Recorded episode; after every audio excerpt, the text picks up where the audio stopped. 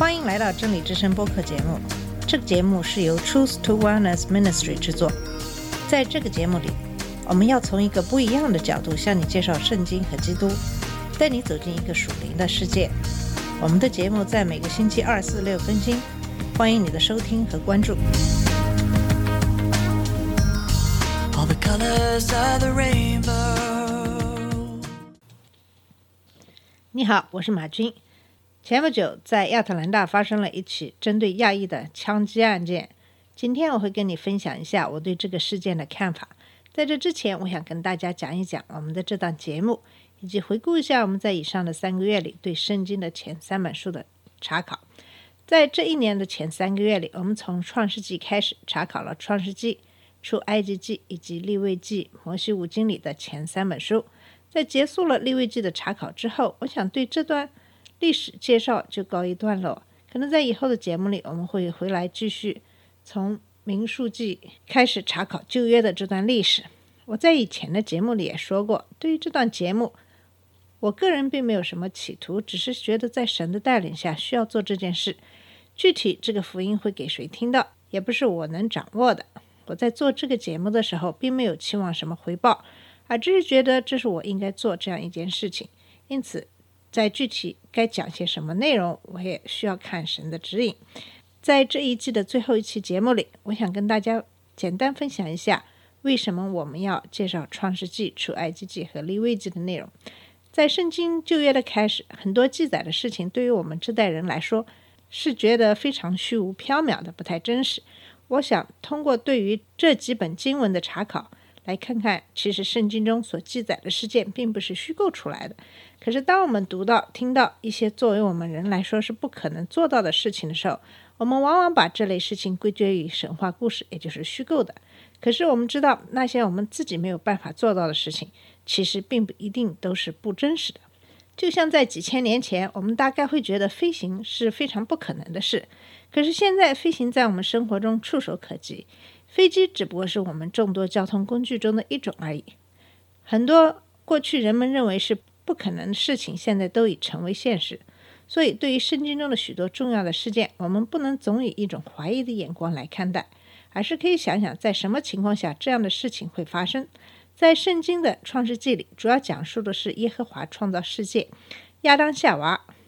以及当亚当夏娃收到魔鬼引诱偷吃智慧树的果实，是最进入了人的身体，使死亡成为可能。在创世纪里的另外一个比较让人惊奇的事件是诺亚方舟。如果从创世纪所记录的事件来看，我们现代的人类应该都是诺亚的后代。诺亚有三个儿子，这三个儿子在大洪水以后就分散到世界各地，其中一个就成为亚伯拉罕的祖先。在创世纪的后半部分，主要讲述的是亚伯拉罕和他的后代。摩西最开始是出现在埃及记里，我想那个时候的埃及也是非常先进的社会，那时候的历史也是有据可循的。摩西当时在埃及法老的宫殿里长大，摩西在圣经里是一个举足轻重的人物。耶和华在西乃山向他显现，也在西乃山传授给他让以色列人遵守的律法。摩西在埃及跟法老斗智的时候。他也行了很多的神迹，可是这所有的神迹都没有他带领以色列人过红海那么壮观。其实想一想，非常有意思的是，当以色列人在旷野里行走的时候，耶和华在前面给他们指路，也就是说，耶和华把他们带到了红海的边上。这时候的以色列人是完全没有退路，后面是法老的追兵，前面是红海，怎么办？耶和华把他们带到了那里，其实就是要显示他所能做的神迹。耶和华把红海分开，以色列人走在海底的道路上。当以色列人过去以后，海水覆盖，把法老的士兵和马车都淹在海里。关于摩西带领以色列人过红海的地点，现在通过一系列的考古，大家也有了一定的共识。我们在以前的节目里有专门讲到，在这里就不多叙述。相比出埃及记、利未记讲述的内容显得有些枯燥。利未是以色列十二个支派中。拣选出来做祭司的，在那个时候，基督耶稣还没有来到世间，所以人所犯的罪需要通过一些祭祀的仪式来赦免，需要通过动物的血来偿还。这就是在立位记中描述的很多的律法、规则、仪式等等。我们大多觉得过多强调这些仪式，未免有些迷信的感觉。其实这很多的仪式都是有很深的含义。耶和华也是通过这些仪式来提醒后人，耶和华是我们的神，耶和华是圣洁的。同时，以色列人也要铭记耶和华带领以色列人的祖先脱离埃及人的奴役，带领他们到应许之地。纵观以色列的这段历史，我们不得不为耶和华的大能感到惊讶和赞叹。对于我们个人来说，我们知道自己信仰的是什么样的神。当你继续读以后的圣经，对耶和华的特性更加了解以后，你就会有不一样的平静和勇气。这个勇气不是根据外界的我们所拥有的物质多少来决定。也不是根据我们个人的能力、智慧来决定，因为我们知道，纵使我们是那个最聪明的一个，跟耶和华的智慧比起来，也真的是不值得一提。正如箴言九章十节讲到：“敬畏耶和华是智慧的开端，认识至圣者便是聪明。”好了，以上就是对圣经前三章查考内容的总结。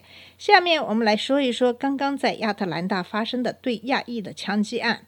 在这起枪击案中，八人死亡，六名亚裔，七名女性。这是在从去年开始的反亚裔的这股潮流中，大概是最严重的一起对亚裔的攻击案件。在过去的一年里，大概有三千八百多报道的攻击亚裔的歧视案例。这些对亚裔的攻击常常是针对女性和老人。最近常常见诸报端的报道，就是一个亚裔老人在街上行走，却无缘无故遭人攻击、推倒。有的导致死亡。纽约和加州是这些事件的常发地点。这些事件让我思考：为什么美国现在这个社会变得那么不宽容、那么不友爱？难道美国从来就是这样，只不过是我们不知道而已吗？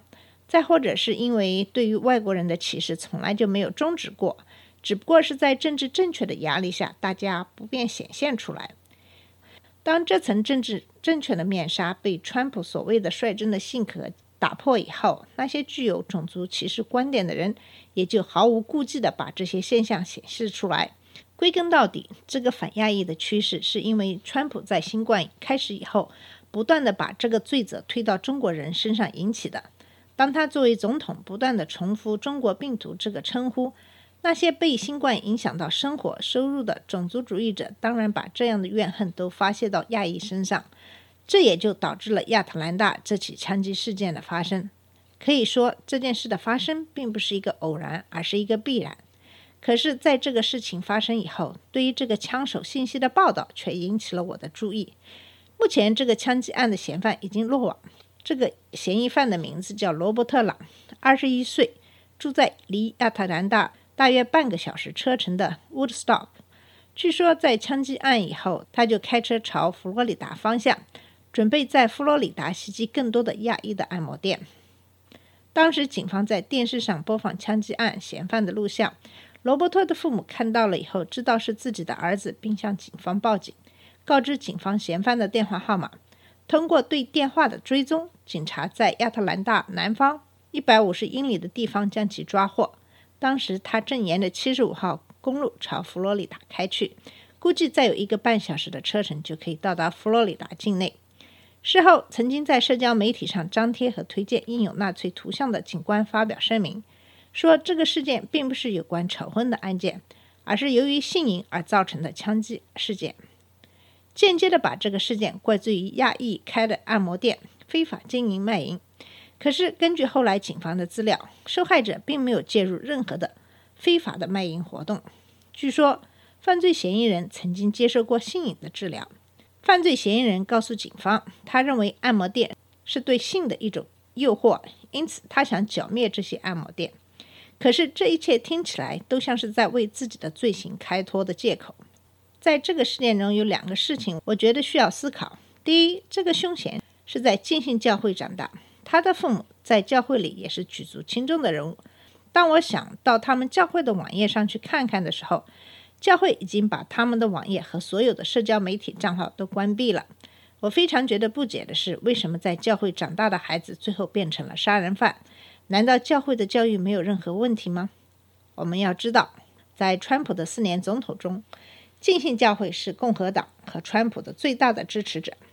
我们常常提到的白人福音教徒，主要力量就是浸信会教派。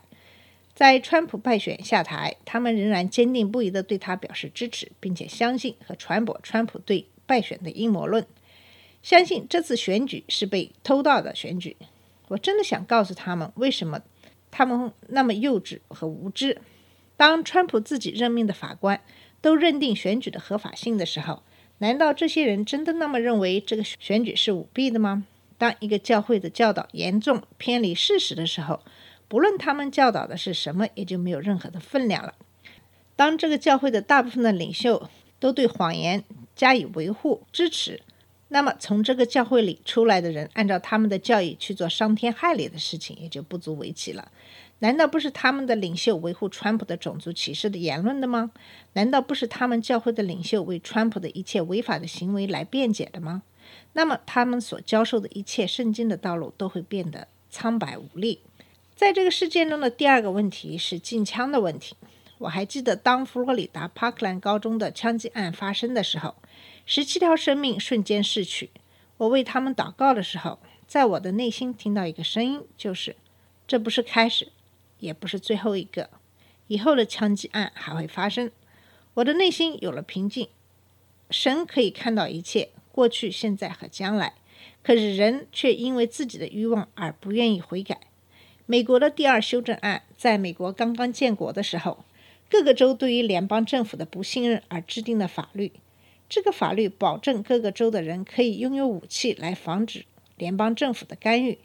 这个修正案在今天这个时候完全失去了它的历史价值。拥有武器也是和圣经的教义格格不入的。在马太福音二十六章，当法利赛人来捉拿基督耶稣的时候，耶稣对要保护他的门徒说：“收刀入鞘吧，凡动刀的必死在刀下。”耶稣也教导我们不要与恶人作对。有人打你右脸，连左脸也转过来由他打。按照基督耶稣的教导，我想拥有武器是没有必要的，枪支的控制是必须的。在亚特兰大的枪击案中，罗伯特·朗使用的枪支就是在当天合法购买的。我想制定严苛的枪支管制是减少类似悲剧唯一的出路。即使看看别的国家的经验，我们也可以看出。规定攻击性枪击违法，严格管制枪支的拥有势在必行。最后，我想说的是，我们的这个国家现在正在经历很多的灾难，希望这个灾难早日过去。我也祈祷每一个人平安快乐。好了，我们今天的节目就到这里，谢谢你的收听，下次节目再见。这里是真理之声播客节目。真理之声是 Truth to Wellness Ministry 旗下的一个节目，由 Truth to Wellness Ministry 制作和播出。如果你有什么想跟我们分享，请给我们发电子邮件，我们的邮箱地址是 truth to wellness at gmail dot com。你也可以直接去我们的网站 www dot truth to wellness dot com 浏览更多的信息。下次节目再见。All the colors of the rainbow.